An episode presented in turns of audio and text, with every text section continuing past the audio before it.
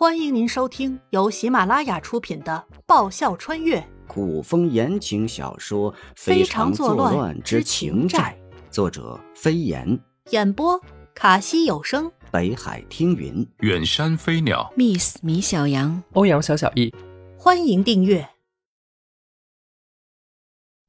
第三十八集，反驳不了就耍赖。多学学。停了一停，慕容易继续道小丽昨晚也看了，今日似乎不错。：“凌风一愣，抬头，不要辜负了王妃一片苦心。其实吧，他心里还是有点不痛快。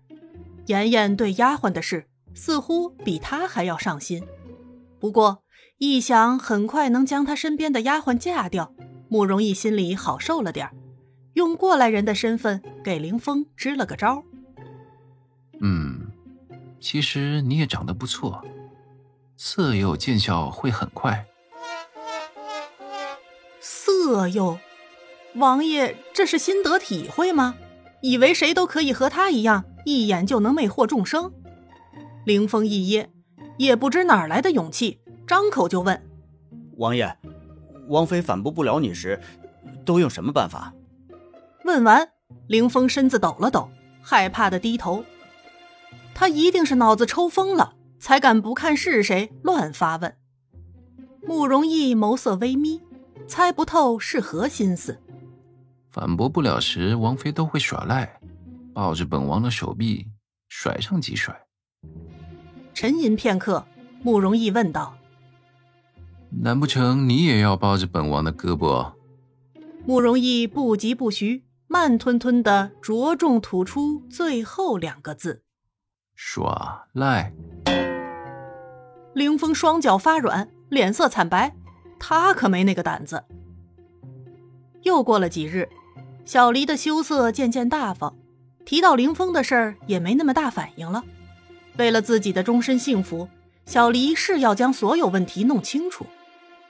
王妃，你那日说林侍卫，嗯，林峰，益达姑娘从中过，半点火花也没出。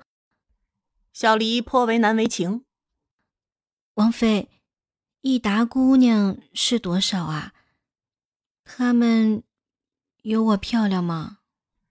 颜灵犀呵呵笑道：“益达姑娘十二个，风情万千。至于有没有你漂亮，颜灵犀想了想，你们都不在同一层次，无法比较。为什么不在同一层次？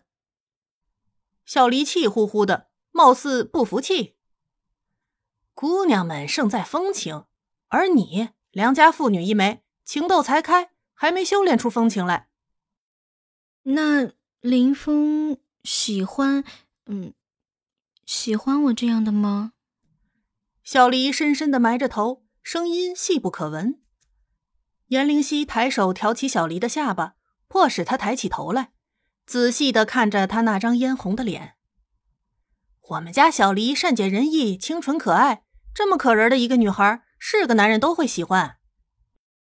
王妃说的可是真的？小黎极不自在的移开自己的目光。王妃这个样子像个男人似的，要是被王爷看见，她又会被王爷的眼神凌迟。当然，颜灵犀肯定的点头。哦，小黎若有所思的自言自语。哪天我也去暖春阁看看那些姑娘。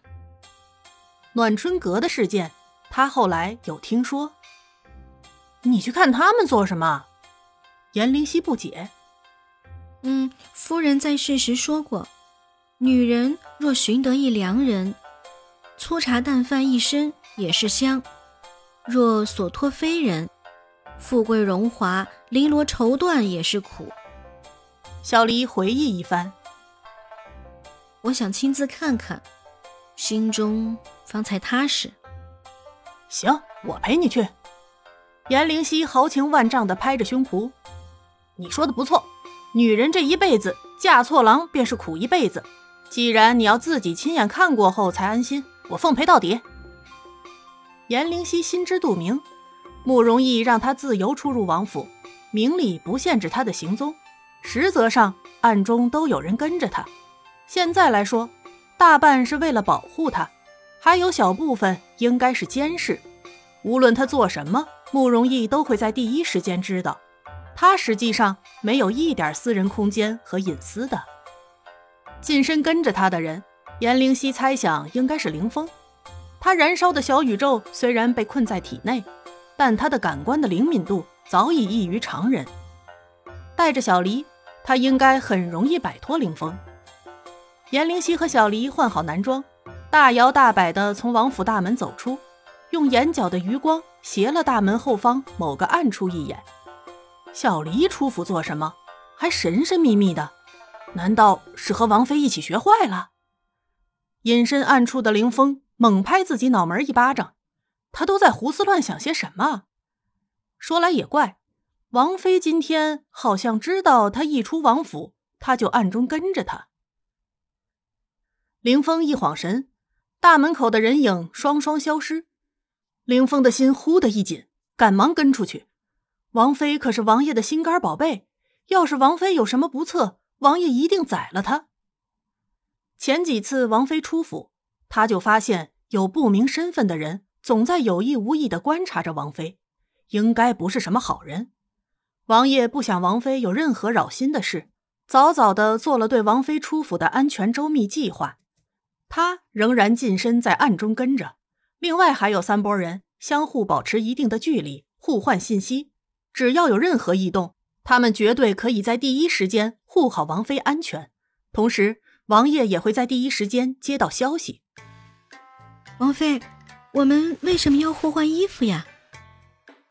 某个角落里，小黎快速的脱着衣服，好玩呗。